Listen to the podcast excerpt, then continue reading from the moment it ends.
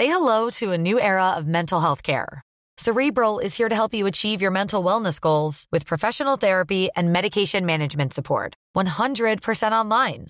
You'll experience the all new Cerebral Way, an innovative approach to mental wellness designed around you. You'll get a personalized treatment plan from a therapist, prescriber, or both in a safe and judgment free space. Your cerebral therapist or prescriber will outline a customized plan with clear milestones along the way so you can get to feeling your best. With Cerebral, you're not alone in your mental health journey. We're here to empower you to live a fulfilling life. So take that first step towards a brighter future and sign up today at cerebral.com slash podcast and use code ACasts to get 15% off your first month. Offer only valid on monthly plans. Other exclusions may apply. Offer ends July 31st, 2024. See site for details. Cada noche, los expertos se reúnen para debatir los temas que hacen historia en una mesa de análisis distinta. Aquí las entrevistas con los personajes y líderes de opinión, junto al análisis profundo de los temas trascendentes. Alfredo Ceja conduce un programa de Frente en Jalisco por el 100.3 de FM. Iniciamos.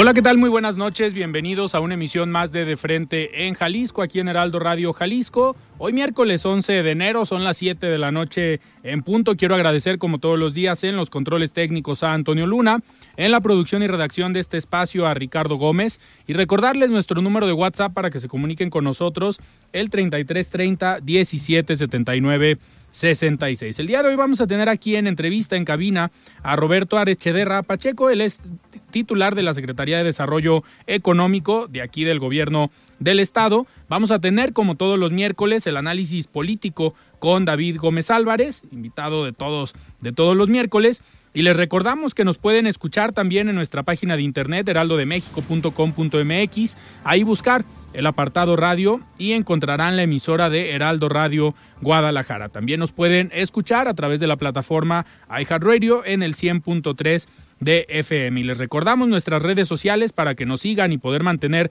comunicación por esa vía. Me encuentran en Twitter como arroba Alfredo y en Facebook como Alfredo Ceja. Y también les recuerdo que ya tenemos el podcast en todas las plataformas de De Frente en Jalisco. La voz de los expertos.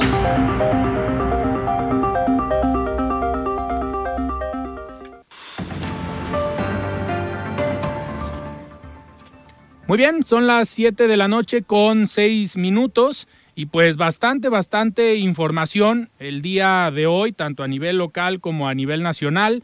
El tema de la Ciudad de México, este tema que sorprende del precio del peso frente al dólar. En unos momentos más vamos a platicar sobre este tema también con el secretario de Desarrollo Económico aquí del gobierno del estado y platicar con él sobre diferentes anuncios. Se da la semana pasada este anuncio donde Jalisco es el primer lugar en generación de empleos. Y antes de eh, platicar con el secretario, vamos, me da muchísimo gusto tener en la línea, como cada miércoles, a David Gómez Álvarez. Estimado David, ¿cómo estás? Buenas noches.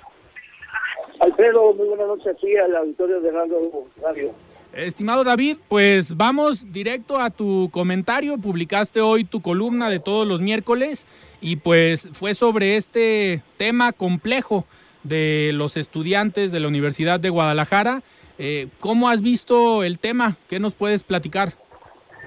Pues mira, se trata de un tema muy complejo porque es un largo y sostenido conflicto entre la Universidad de Guadalajara y el gobierno del Estado. Yo lo dividiría en tres eh, aristas. La primera tiene que ver con el negocio inmobiliario y la cesión del patrimonio público, los previos por parte del Ayuntamiento de Guadalajara. El segundo tema tiene que ver con la protesta y el encarcelamiento y liberación de los universitarios. Y el tercero tiene que ver justamente con el conflicto entre los liderazgos de uno y otro grupo político que han estado, digamos, eh, eh, muy álgidos y que seguramente van a continuar en los siguientes días, semanas, meses, quizá años.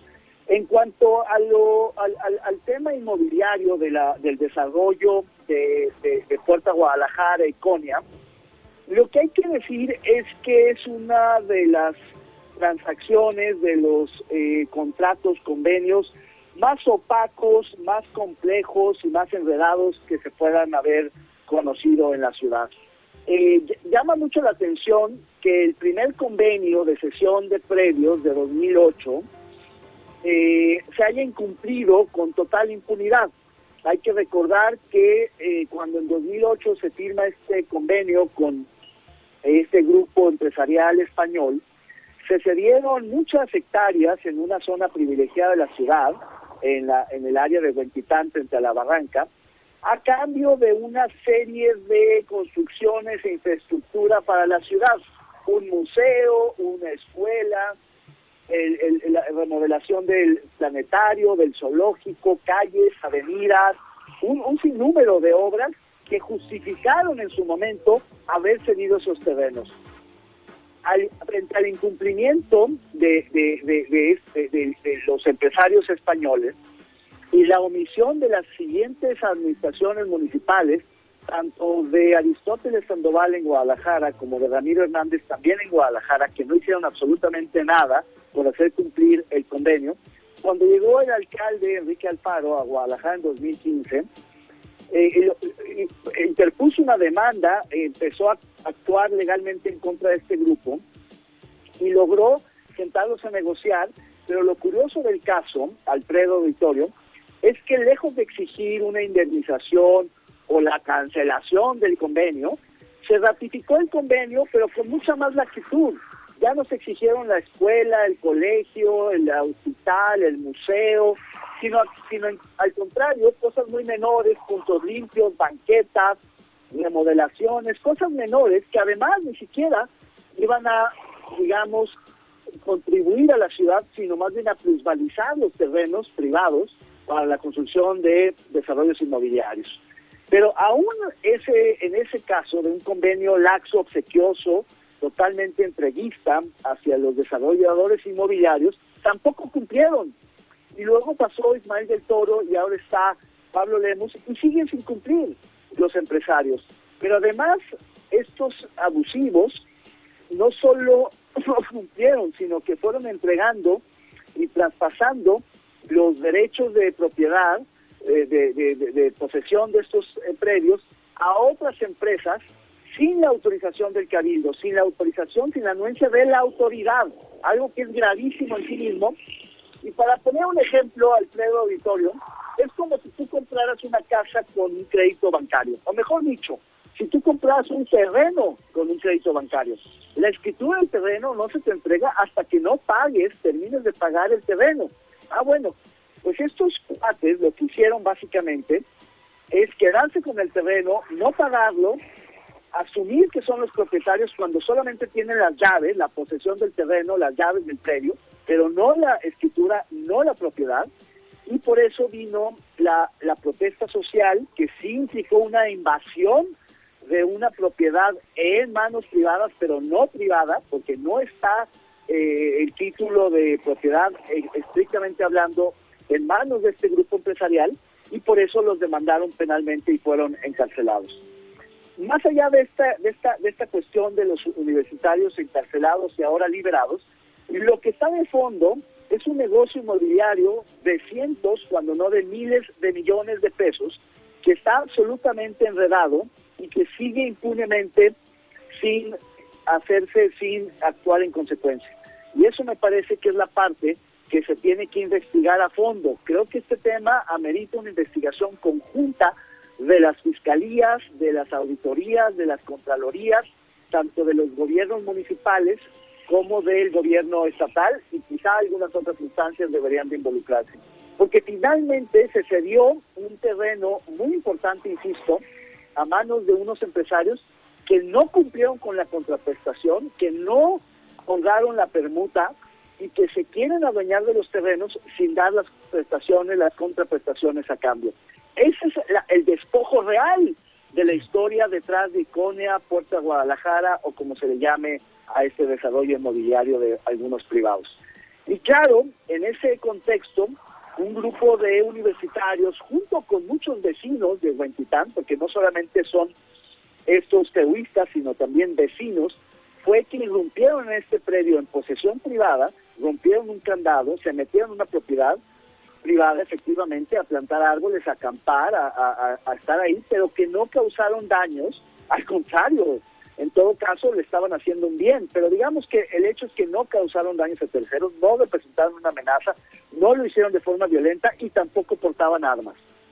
La, orden de aprehensión para detenerlos, encarcelarlos con prisión preventiva oficiosa, una medida absolutamente desproporcionada que amerita a la vez una revisión de la actuación del juez por parte de la judicatura, porque no es posible que habiendo tantos delincuentes, funcionarios corruptos, empresarios abusivos, eh, eh, eh, criminales en la calle impunemente campantes, se, se, se, se, pongan en ese plan con unos universitarios. Es decir, es absolutamente desproporcionado el castigo frente a la ofensa. Y lo peor, me parece, es que ahora parecería como que ya lo liberaron cuando tendrán que enfrentar el juicio en libertad, cuando debieron de haber sido exonerados, cuando debieron haberse retirado los cargos por parte de esta empresa que sí ha incumplido, que es la que debería de estar bajo escrutinio y, investigación, cuyos directivos y dueños deberían de estar rindiendo cuentas y quizá algunos de ellos en la cárcel. Quienes deberían de estar en prisión son los que han defraudado a la ciudad, no unos unos estudiantes que, que hacen eh, que ejercen su derecho a la protesta social, sino quienes han defraudado el patrimonio de la ciudad. Eso es lo grave. Por eso la indignación, Alfredo Auditorio, de la opinión pública y de la sociedad jalisciense frente a los hechos, porque todos sabemos que hay delincuentes en la calle, feminicidas, secuestradores, corruptos, evasores fiscales, de todo hay ahí suelto, y sin embargo se aplica toda la fuerza del Estado en contra de tres estudiantes. Es absolutamente eh, absurdo, eh, sobredimensionado, desproporcionado. Y eso es lo que indigna tremendamente. Y claro, en el contexto de esto hay una disputa de poder, hay, hay un conflicto muy fuerte entre el gobernador en particular, aunque es su grupo político, parte de su partido político, no todo, y el grupo político de la Universidad de Guadalajara. Y en ese sentido, pues creo que el conflicto le hace mucho daño a Jalisco, creo que ha escalado demasiado, eh, creo que debe de parar, creo que debe haber un llamado a las partes a buscar una distensión, no para que vuelva a haber cordialidad y armonía, simplemente para que el conflicto no siga escalando. Me parece absurdo que lo llevemos hasta estas consecuencias, hasta a, este escalamiento, cuando deberíamos estar concentrados en muchos otros problemas mucho más importantes como son la pobreza, la desigualdad, las violencias, los desaparecidos, eh, la falta de empleos bien remunerados, en fin, la agenda de trabajo de Jalisco es mucho más importante para estarle dedicando tanto tiempo a una cuestión de este tipo. Claro. David, pues vamos a seguir atentos a este tema porque sin duda no va, no va a terminar pareciera que el conflicto, digo, esperemos no siga escalando como comentas, pero pues hay que seguir atentos a ver en qué termina esta parte del conflicto en la que están metidos los estudiantes, el expresidente de la FEU y otros otro grupo de jóvenes, pero también cómo sigue todo el conflicto en general. Así es, Alfredo, pues habrá que estar muy atentos, hagamos votos porque esto amaine y porque se esclarezca. Finalmente, creo que la sociedad civil la opinión pública merece una explicación a fondo, convincente, documentada, sustentada, que acredite que efectivamente fue una decisión conveniente para la ciudad haber seguido esos predios. Y si no, pues que rindan cuentas y que se atengan a las consecuencias y que se deslindan responsabilidades. Lo que no puede suceder es que nos distraigamos con el asunto de los eh, muchachos liberados, como si esto ya hubiera terminado cuando de fondo hay una defraudación muy importante al patrimonio de la ciudad. Muy bien, David, pues muchísimas gracias por este comentario de todos los miércoles y nos escuchamos la próxima semana. Al contrario, Alfredo, muchas gracias a ti y al auditorio de Heraldo Radio. Muchísimas gracias. Platicamos con David Gómez Álvarez y arrancamos esta entrevista. Me da muchísimo gusto recibir aquí en cabina al secretario de Desarrollo Económico, Roberto Arechederra. Secretario, ¿cómo estás? Buenas noches. Alfredo, buenas noches. Un saludo muy afectuoso para ti, para todo tu auditorio, deseándoles un extraordinario y bendecido 2023. Muchísimas gracias, secretario. Oye, pues varios temas de los cuales platicar en esta, pues casi inicio de, año, eh, pero uno de los temas yo creo más importantes que se dio la semana pasada aquí en Jalisco, pues fue el anuncio, este eh, reconocimiento que se da al Estado como primer lugar en generación de empleos, que ya en otras ocasiones lo hemos platicado, pues es resultado del trabajo eh, conjunto de los empresarios, de los organismos empresariales, pero también obviamente de las estrategias eh, que se generan o de las políticas y las condiciones que se tienen en el, en el Estado. ¿Cómo recibes tú como secretario de Desarrollo Económico estas cifras y este, pues esta buena noticia para el Estado? Pues la verdad es que es una cifra muy positiva y como bien lo señalas, es parte de la labor que se viene haciendo de el trabajo junto con la iniciativa privada. Me parece que eh, el, reconocimiento hay que dárselo a los empresarios que están generando estos empleos. Eh, creo que nosotros como gobierno lo que nos toca es estorbar lo menos posible, el poder poner las bases para que las empresas puedan desarrollarse, puedan hacer contrataciones, puedan crecer, expandir sus mercados. Y me parece que es una noticia que habla de que 82.963 familias durante el 2022 lograron tener un nuevo trabajo. Y eso es una cifra que pues, nos debe alegrar a todos. Me parece que es insuficiente. Eh, hay que seguir generando empleos. Eh, si bien eh, nuestra, nuestro estado tiene una tasa de desempleo mucho menor que la que se tiene en el país, en la media nacional. Nosotros tenemos 2.3% contra el 3.2% de la media nacional. Eh, sin embargo, pues esto, eh, si lo vemos desde el punto de vista económico, hablaríamos de que estamos en pleno empleo.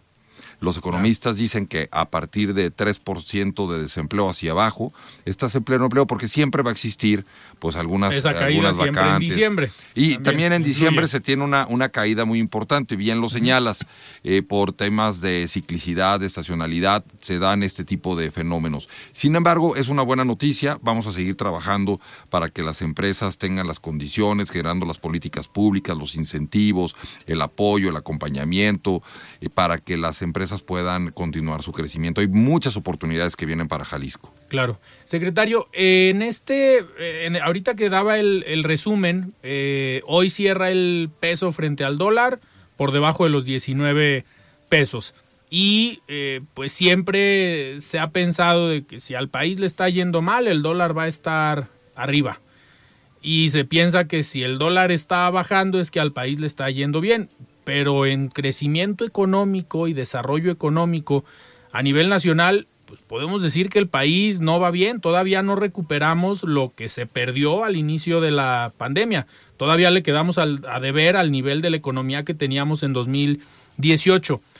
Sabemos también que hay muchos factores que intervienen en que hoy el dólar esté a 18 pesos con 98 centavos, pero eso beneficia en el caso de Jalisco por tener tantas empresas transnacionales aquí?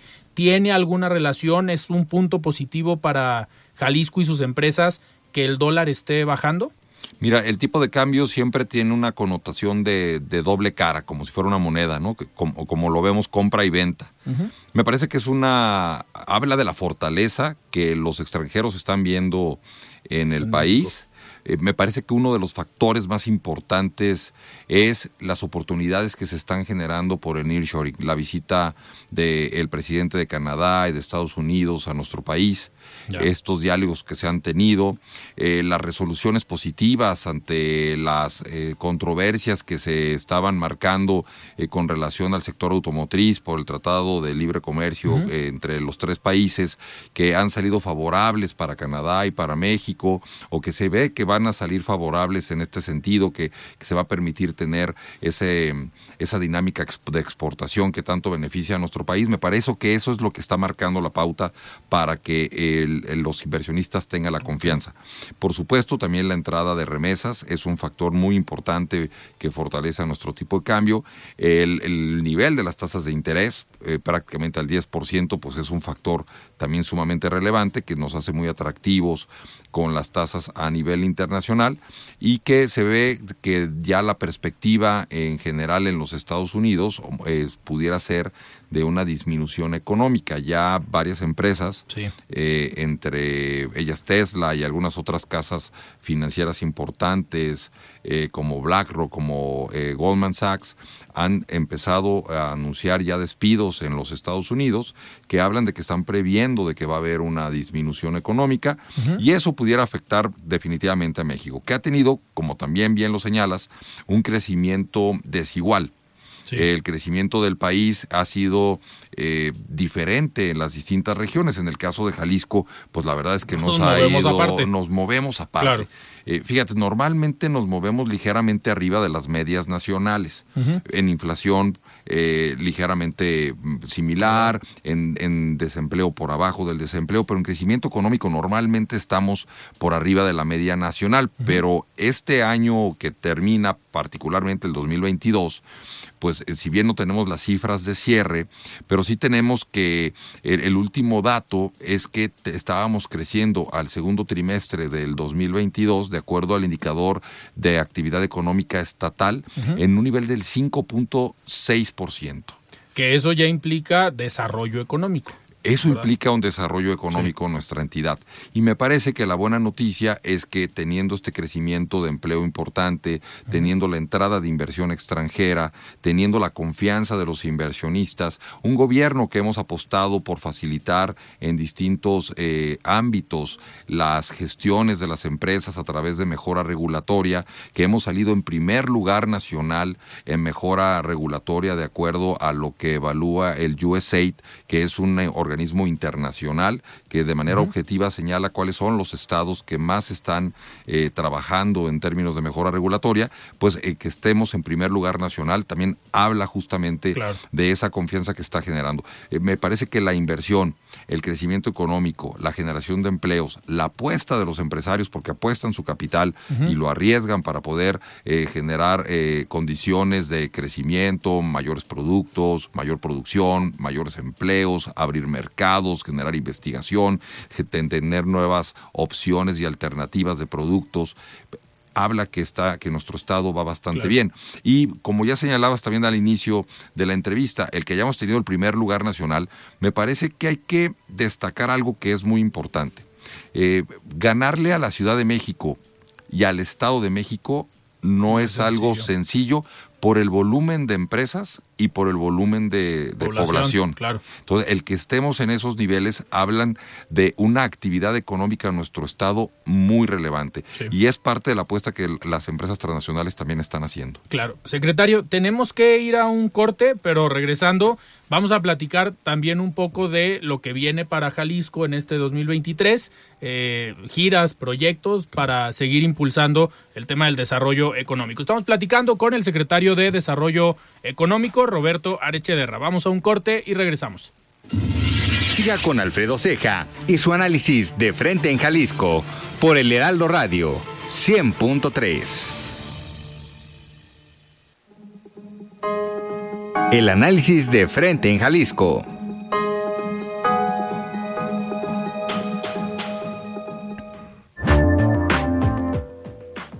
Muy bien, estamos de regreso aquí en De Frente en Jalisco. Son las 7 de la noche con 29 minutos. Seguimos platicando con el secretario de Desarrollo Económico del Gobierno del Estado. Secretario, eh, a ver, este tema de estabilidad económica, no nada más del Estado, ahorita en el corte lo, lo platicábamos.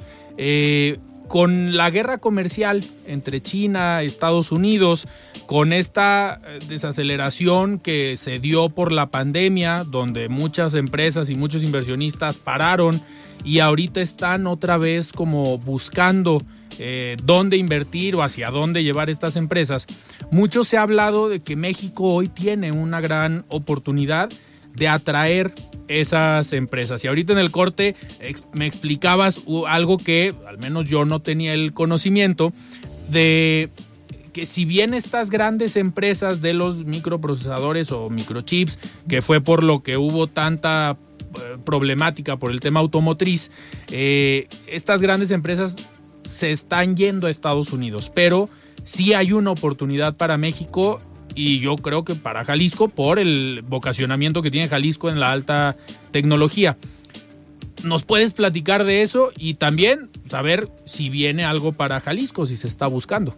Por supuesto. Eh, fíjate que con la guerra comercial que hay entre Estados Unidos y China, uno de los temores estratégicos de nuestro vecino del norte es que eh, también entre China y Taiwán hay ciertos conflictos territoriales.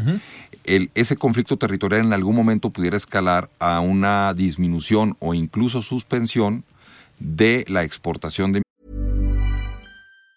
Tired of ads barging into your favorite news podcasts? Good news. Ad-free listening is available on Amazon Music. For all the music plus top podcasts included with your Prime membership. Stay up to date on everything newsworthy by downloading the Amazon Music app for free or go to amazon.com slash news ad free. That's amazon.com slash news ad free to catch up on the latest episodes without the ads. Ryan Reynolds here from Mint Mobile. With the price of just about everything going up during inflation, we thought we'd bring our prices down. So to help us, we brought in a reverse auctioneer, which is apparently a thing. Mint Mobile unlimited premium wireless. Have to get 30, 30, bit to get 30, bit to get 20, 20, 20, bit to get 20, 20, bit to get 15, 15, 15, 15 just 15 bucks a month. So, Give it a try at mintmobile.com/switch. slash $45 up front for 3 months plus taxes and fees. Promo rate for new customers for limited time. Unlimited more than 40 gigabytes per month slows. Full terms at mintmobile.com. Microprocesadores que eso podría colapsar a la industria eh, de la tecnología a nivel mundial. Y estamos hablando desde un refrigerador, computadoras, automóviles, todo lo que usamos, si te fijas, tiene un microprocesador. El otro día escuchaba que el, el, nuevo, uno de los teléfonos más nuevos que hay en el mercado, pues tiene billones de microchips en su interior, no millones, billones con B, ah, de acuerdo a los estándares este, americanos. Entonces, es, ese, esa importancia que tiene en nuestra vida hoy los microprocesadores es muy grande. Entonces, Estados Unidos, al ver este tema y estratégicamente, el presidente Biden lo que dice es: yo genero un Chip Act.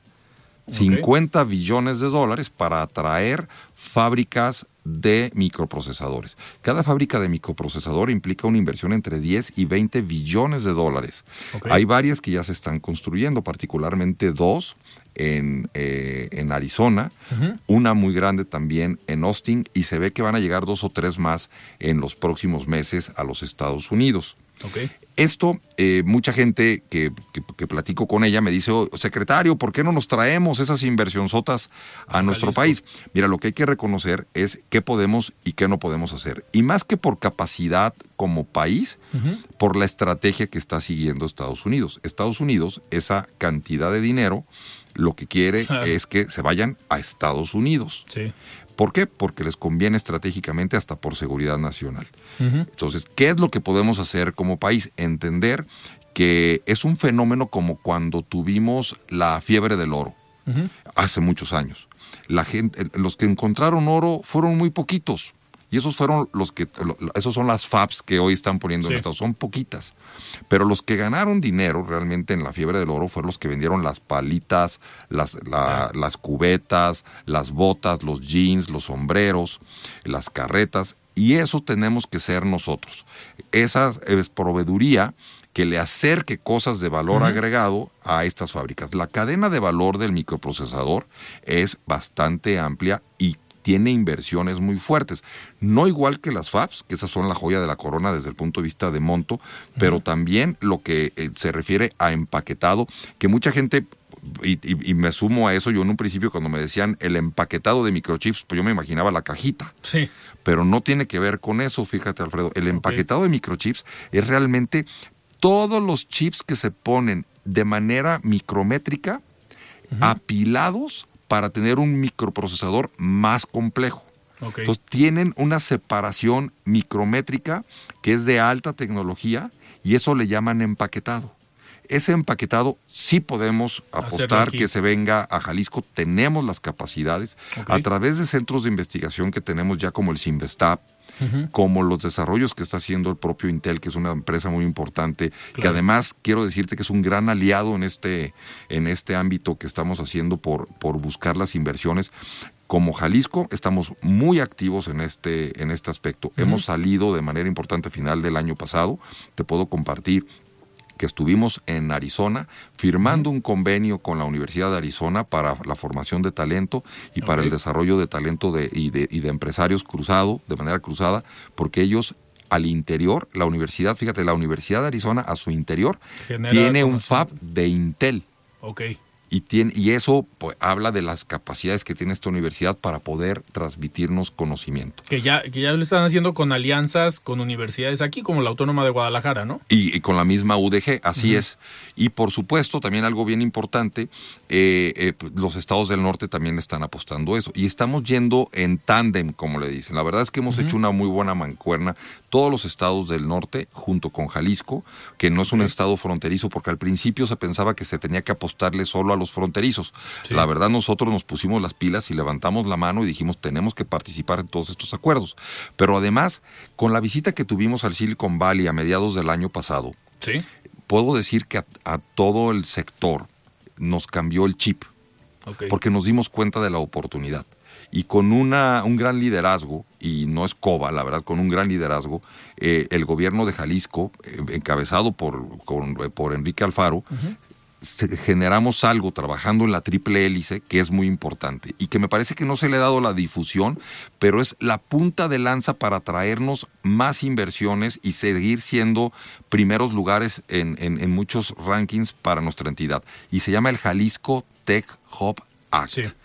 Ese, ese acto que se generó, que va de la mano con lo que generó Biden del Chip Act, es importantísimo, importantísimo para nuestro Estado. Y tiene tres niveles muy claves para que podamos atraer inversión. Y esto es importante decirlo. Anteriormente, el Estado teníamos una estrategia de atracción de inversión Sí, claro. pero no estaba tan orientada como ahora lo tenemos. Y lo trabajamos con todos los organismos empresariales, con la iniciativa privada, con las distintas empresas, con la academia, donde no solo estuvo involucrado la, la- la Secretaría de, Ini- de- de Innovación, Ciencia y Tecnología, sino también la Secretaría de Educación Jalisco. Una buena noticia, y te lo digo eh, en el micrófono con confianza, ahora que casi nadie nos está escuchando, que cientos de personas nos están escuchando. Yo antes lo decía, una política pública que el país necesitaba desde hace muchos años es que se pusiera al inglés como segundo idioma. Eso no lo, hemos- no lo vamos a poder lograr de un día para otro. Pero algo que sí se está haciendo en el gobierno con, con las iniciativas que se están dando en la Secretaría de Educación, tanto como en la Secretaría de Innovación, que tienen todos los rangos de educación básica, media y superior, es que se tenga educación bilingüe lo más posible. Y eso es una diferencia sumamente importante. Las empresas que no han encontrado talento en algunos lados del país lo han dicho porque no se tienen capacidades de, de bilingüismo en los talentos. Y eso lo estamos haciendo. Estamos reconfigurando a través de, las, de los planes de estudio eh, las carreras para que se apeguen más los perfiles de egresos de los alumnos A las necesidades. a las de las empresas. Y eso eh, se está haciendo a través de los institutos Mario Molina y otros institutos que se está dando una renovación. Y para eso el año pasado hicimos un trabajo muy fuerte de scouting eh, a través de las giras que, que hicimos, a través de la investigación que hicimos. Israel fue un benchmark muy importante para poder lograr todo esto. Y entonces eso es una, un primer pilar, el talento. Las empresas necesitan talento y con eso generamos empleo. El segundo pilar muy importante son incentivos. Las empresas que vienen aquí pues eh, necesitan un dulce que les diga que el gobierno quiere apoyarles. Claro. El- Pero mucha gente el dice, permiso. oye, ah, eh, y hay que, apoyar, hay que apoyarles el desde terreno a veces. licencias, permisos, acompañamiento en general, trámites, contactos para que puedan establecerse. Pero también quieren algo de incentivos monetarios para poder sentir que tienen un Estado que los está apoyando. Y con eso generamos un programa de incentivos muy importante que es, que, que, que, que es clave decirlo. Simplemente para el Tech Hub Act vamos a tener desde la Secretaría de Desarrollo Económico un monto de 117 millones de pesos para la atracción de inversión, donde 60 millones son a través del incentivo al impuesto sobre la nómina para poderlo reembolsar a las empresas que eh, comprueben un cierto rango de inversión y que sean estratégicamente eh, viables. También vamos a tener un monto de 27 millones de pesos para actividades de atracción de inversión. ¿Qué es esto? Hoy una empresa se quiere poner y necesita para capacitación, para reclutamiento, para comprar una maquinaria, para permisos, para trámites, vamos a tener 27 millones de pesos. Y para desarrollo de proveeduría de MIPIMES, porque a veces Pensamos nada más en las, en las grandotas, claro. Pero si una MIPYME le ayudamos, la integramos a la cadena de suministro. Muchas veces no pueden ser parte de la proveeduría de las empresas grandes porque les faltan certificaciones, su layout de la planta pues ha, ido creciendo de una manera relativamente desordenada, no cumplen algunas normatividades y entonces para que puedan surtirles vienen los auditores de las grandes empresas, ven la planta y dicen, chin, pues te faltan líneas amarillas, te faltan salidas de emergencia. Sí, que a veces esa inversión en las auditorías de las empresas grandes pues te habla de varios millones de pesos en una empresa pequeña o mediana. Es correcto, Alfredo. Y con esto, eh, con este incentivo vamos a apoyar a empresas estratégicas para que se puedan integrar. Y el tercer pilar que tenemos para la atracción de inversión es el tema de tierra vamos a tener un incentivo importante que se va a manejar a través del gabinete económico, en donde vamos a tener una cantidad cercana a 140 hectáreas, donde vamos a poder dar precios atractivos para la compra de tierra también de empresas estratégicas. ¿Ya se tiene alguna zona? Eh, esta zona, digamos, está al, al, sur de la, de la ciudad. Todavía estamos determinando algunas cosas ahí, pero ya tenemos una zona particular muy cerquita de lo que es el centro logístico de Jalisco. O sea, una zona extraordinaria para que se pongan las empresas. Ya se han acercado empresas que han levantado la mano. Hay una muy importante que inclusive ya dijo, yo quiero 100 hectáreas porque quiero aumentar mi capacidad productiva en 100 hectáreas. Eso eh, habla de la confianza que se tiene en el Estado. Y en general, todas las empresas de microprocesadores, la parte tecnológica, están apostando de manera muy importante. Ya nos vieron. Fíjate que algo que yo decía, Alfredo, y con esto, perdón, te, he interrumpido la palabra, es que estamos tan cerquita del Silicon Valley y ellos están tan alto que nos perdían en la perspectiva y veían más fácilmente a China. Pero ya nos vieron y eso es lo que hay que aprovechar ahora. Claro. Esta, esta intención de hacer este desarrollo, digamos, un territorio eh, nuevo al sur, implica también por la conectividad que tiene hacia el puerto de Manzanillo, me imagino. Es correcto. Fíjate que ahí ha habido varias cosas que son muy importantes. Una es que se ha aperturado ya este tramo de cerca de 15, 16 kilómetros que estaba pendiente en la autopista, en la parte de Atenquique y todo eso. 40 minutos. Es correcto. Eso eh, genera mayor velocidad, seguridad para el transporte y, y eso ha agilizado mucho.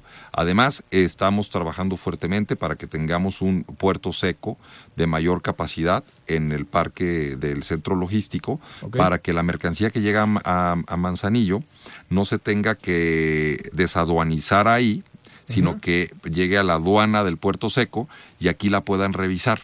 Y eso le resta, digamos, le ayuda a la capacidad instalada de Manzanillo para traer la mercancía aquí.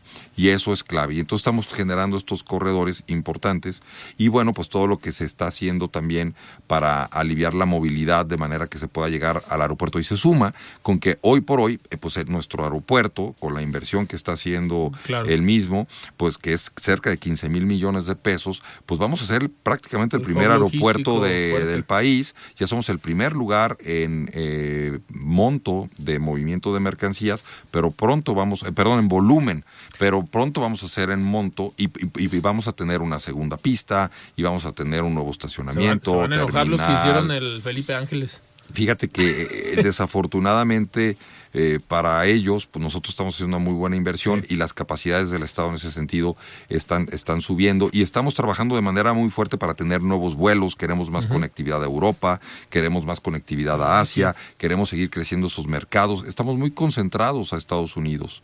Eh, si bien es un extraordinario socio, pero también hay que entender que tenemos grandes capacidades en zonas como el Medio Oriente, como Asia, como Europa, como Sudamérica, donde hay productos que tenemos que pueden crecer de forma importante y Jalisco se tiene que manifestar al mundo con eso. Eh, secretario, con esto, eh, con estos proyectos y con esta llegada de empresas o si se consolida esta parte de poder eh, impactar en los eh, insumos para algún producto de estos microprocesadores en Estados Unidos.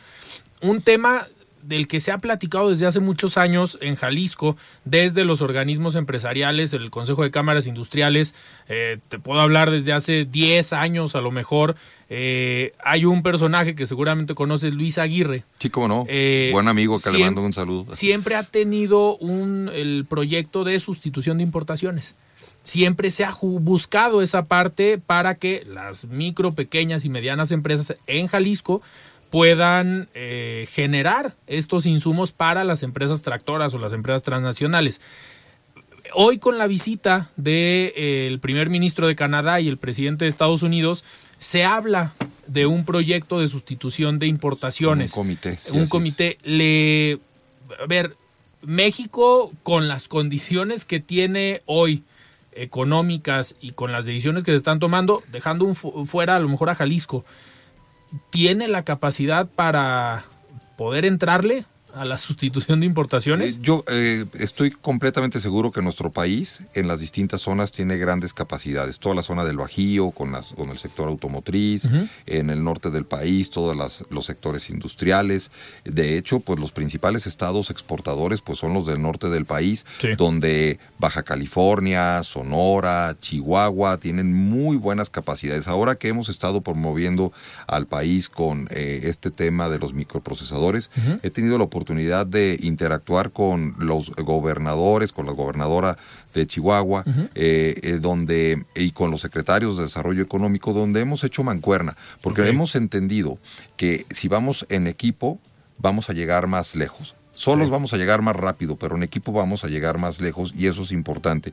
Y estamos haciendo una muy buena mancuerna donde no estamos pisando, como dicen coloquialmente, los callos, Sí, claro. sino donde estamos promoviendo al país. Y entonces la respuesta puntual es, sí tenemos esas capacidades, hay que seguirlas desarrollando. Y bueno, pues la verdad es que eh, tengo que reconocer que Jalisco se pinta solo. Sí. Eh, desde hace muchos años se venía haciendo un trabajo. En esta administración se ha venido haciendo un extraordinario trabajo. Y no, nos- no, no podemos jactarnos de que las cifras, pues, eh, digo, las cifras respaldan el trabajo que se ha venido haciendo, pero al final del camino es un trabajo en conjunto y me parece que la gen- genialidad de nuestro Estado y que lo manifiestan así otras, eh, otras entidades es la cohesión con la que trabaja todos los sectores. Trabajamos en un modelo de gobernanza Sí. en donde el sector privado es totalmente considerado en las tomas de, de decisiones estratégicas de nuestra entidad y eso habla de una diferencia. Hoy eh, en una rueda de prensa eh, el presidente Lemus, eh, Pablo Lemus y el gobernador Alfaro lo decían, eh, si vamos juntos podemos tener más eh, probabilidad de éxito. Claro.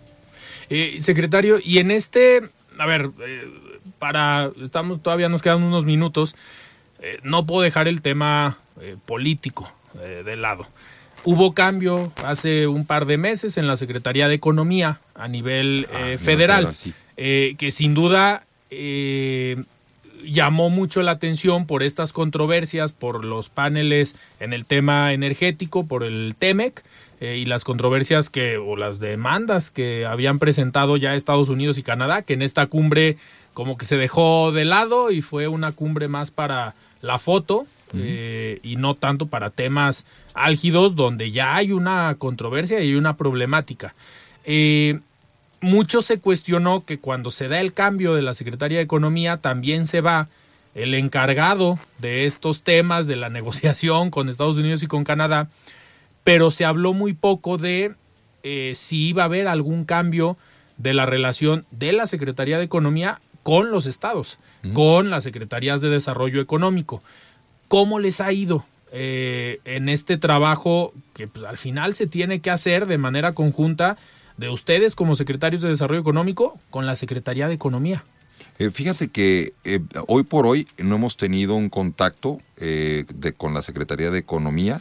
De hecho, estamos esperando, un servidor está esperando que este mismo mes nos puedan dar audiencia para poder eh, ver algunos temas que traemos en la agenda. Sin embargo, veníamos trabajando muy bien. Eh, con este cambio algunas cosas se alentaron como es natural, Sí. pero también seguimos teniendo eh, con otras, con distintas áreas contacto permanente y me parece que vamos a lograr eh, desarrollar la relación de manera correcta. Uno de los temores era que con el sector automotriz pudiéramos tener algunas controversias que frenaran las exportaciones por las reglas de origen, etcétera, y pues la verdad es que hoy vimos que se- hoy se anunció casualmente que las reglas eh, favorecieron a Canadá y a México y que entonces se va a poder continuar con algunos eh, con algunas magnitudes que estas reglas establecen de forma que podemos estar tranquilos que vamos a poder seguir exportando Claro. volúmenes importantes. Me parece que el tema todavía eh, está en la cancha del sector energético, que también Sí, hay, algunas hay cuestiones, preocupación. eh, hay preocupación. Eh, me parece que eh, valdría la pena que la Secretaría se manifestara, la Secretaría de Economía Federal se manifestara de una manera eh, pues más expedita con todos los secretarios. Nosotros tenemos la mejor voluntad, Claro. creemos que si hacemos equipo va a ser extraordinario. Te puedo compartir también, por otra parte, que la Secretaría de Relaciones Exteriores ha fungido de un promotor del país de una manera extraordinaria. Hemos hecho muy buen equipo. Nosotros hemos tenido capacitaciones y compartir lo que estamos haciendo en Jalisco con distintos consulados, con distintas embajadas de, de representantes de nuestro país en otros países. Y eso nos ha permitido que cuando se acercan las empresas y les dicen, oye, quiero invertir en México, ¿qué me recomiendas? Pues trae muy fresco a Jalisco. Y entonces Claro. eso nos ha permitido que nos recomienden. Hemos hecho una, una muy buena mancuerna. Eh, se vienen algunas giras desde el punto de vista de- del país, eh, inclusive al Silicon Valley, que se ha ido eh, invitando. Y vamos a estar participando. Y lo que sí te puedo decir, Alfredo, que no vamos a ceder en el esfuerzo para lograr que verdaderamente Jalisco sea ese líder en atracción de inversión como ha venido siéndolo, que sea líder de generación de empleos y sobre todo algo muy muy importante que la el nivel de los sueldos de nuestro estado siga mejorando y que pueda haber más oportunidades, que los jóvenes tengan más oportunidades para trabajar, que estén mejor preparados y Sí. que se pueda hacer esa vinculación. Hemos tenido casos bellísimos de gente que se había ido a Estados Unidos a trabajar y que hoy está teniendo oportunidades del mismo nivel, inclusive económico, con empresas tecnológicas que ya están en nuestro, en nuestro estado y que en lugar de estar lejos de la familia, pues se acercan a, Claro. su tierra y están, y además el dinero les rinde más, ¿no? Porque el, costo de la vida es más caro ya y se queda aquí el- el- el- la dispersión económica, así es. Secretario, con esto me gustaría cerrar. Nos quedan cuatro minutos, pero ¿qué viene para este 2023 con los jóvenes? Eh, ¿Va a haber convocatorias para proyectos de emprendimiento? Porque al final pues, también desaparecieron el INADEM a nivel federal. Correcto. Pero en Jalisco, en la Secretaría de Desarrollo Económico, hay un área que se encarga de eso. Pero ¿qué viene para los jóvenes, para los que nos están escuchando? Qué buena pregunta. Mira, vamos a trabajar de manera eh, eh, conjunta con la Secretaría de Innovación, porque el emprendimiento lo pudiéramos dividir en dos, tradicional y una innovación tecnológica. Claro. La innovación tecnológica está con la Secretaría de Innovación y los emprendimientos tradicionales normalmente los llevamos en la Secretaría de Desarrollo Económico. Ok. Pero trabajamos en mancuerna como puño cerrado. Entonces te- y se se generó el año pasado, como recordarás, se, se publicó la ley estatal del em- de emprendimiento. Emprendimiento, sí. Y ya tuvimos el primer premio estatal al emprendedor. Ese me parece que es un gran trabajo que se está haciendo para incentivar la, la- la labor que hacen los jóvenes para que sigan emprendiendo. Y además este año lo vamos a volver a tener. Y no solo eso, estamos trabajando con el MIT en un proyecto para seguir robusteciendo el ecosistema de emprendedor de nuestra entidad, que, que estoy seguro que en breve la van a reconocer como una de las entidades más emprendedoras de- del país. Ya se reconoce como la entidad que más eh, patentes genera, pero vamos a seguir trabajando, vamos a tener incentivos para eso. Fojal va a seguir apoyando a las empresas en los distintos ciclos de, de- de crecimiento que tienen y por supuesto vamos a estar trabajando en eso, pero no solo también en eso, sino vamos a estar trabajando en la atracción de inversión, en comercio exterior, en fomento artesanal e industria, comercio y servicios. Esto que te acabo de mencionar son de los, Los mandatos ejes. más importantes de la Secretaría de Desarrollo Económico. Nadie más en el Estado lo haría si no lo hacemos en la Secretaría Claro. de Desarrollo Económico en conjunto con todas las empresas. Y eso es muy importante. Y otro eje muy importante que es el quinto y que es clave es mejora regulatoria. Porque en mejora regulatoria favorecemos todos Sí, los sin eso no llegan las inversiones. Mira, yo, yo les invito a la gente que, que ha estado a punto de pagar, por ejemplo, eh, su refrendo vehicular, que lo haga por internet. De Sí. verdad, hemos, se han mejorado muchísimo los procesos por Internet. Tenemos visor urbano, tenemos todos los procedimientos internos. O sea, visor urbano es una gran plataforma para sacar permisos. Hay municipios que ya permiten inclusive sacar permisos de construcción a través de esta plataforma. Y me parece que cada día vamos a ir avanzando en ese sentido. Y este año eh, vamos a tener un congreso de mejora regulatoria que va a permitir consolidar a Jalisco como un líder en este ámbito. Secretario, pues cuando, eh, digamos, estén ya lanzando estas convocatorias y cuando estén cercanos estos eventos, te esperamos aquí en De Frente en Jalisco para eh, comunicarlo. Muchas gracias por ese espacio, muchas gracias por el espacio del día de hoy y las convocatorias están sali- estarán saliendo muy probablemente a finales de marzo, pero les vamos a mantener informados. Perfecto, pues por aquí mínimo nos vemos finales de febrero, principios de marzo, eh, cuando las vayan a lanzar. Encantado de la vida. Muy bien, pues platicamos el día de hoy con el secretario de Desarrollo Económico, Roberto Arechederra.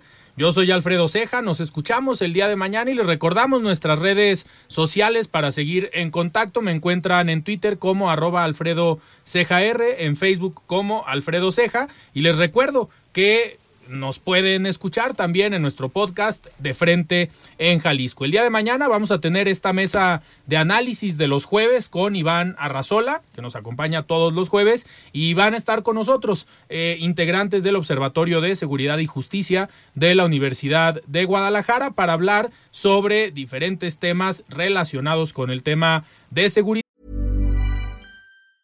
Tired of ads barging into your favorite news podcasts? Good news. Ad-free listening is available on Amazon Music for all the music plus top podcasts included with your Prime membership. Stay up to date on everything newsworthy by downloading the Amazon Music app for free or go to amazon.com slash news ad free. That's amazon.com slash news ad free to catch up on the latest episodes without the ads.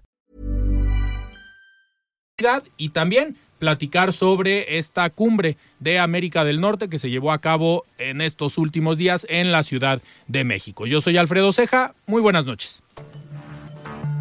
Alfredo Ceja los espera de lunes a viernes a las 9 de la noche para que junto con los expertos y líderes de opinión analicen la noticia y a sus protagonistas. Esto fue De Frente en Jalisco, otra exclusiva de El Heraldo Radio.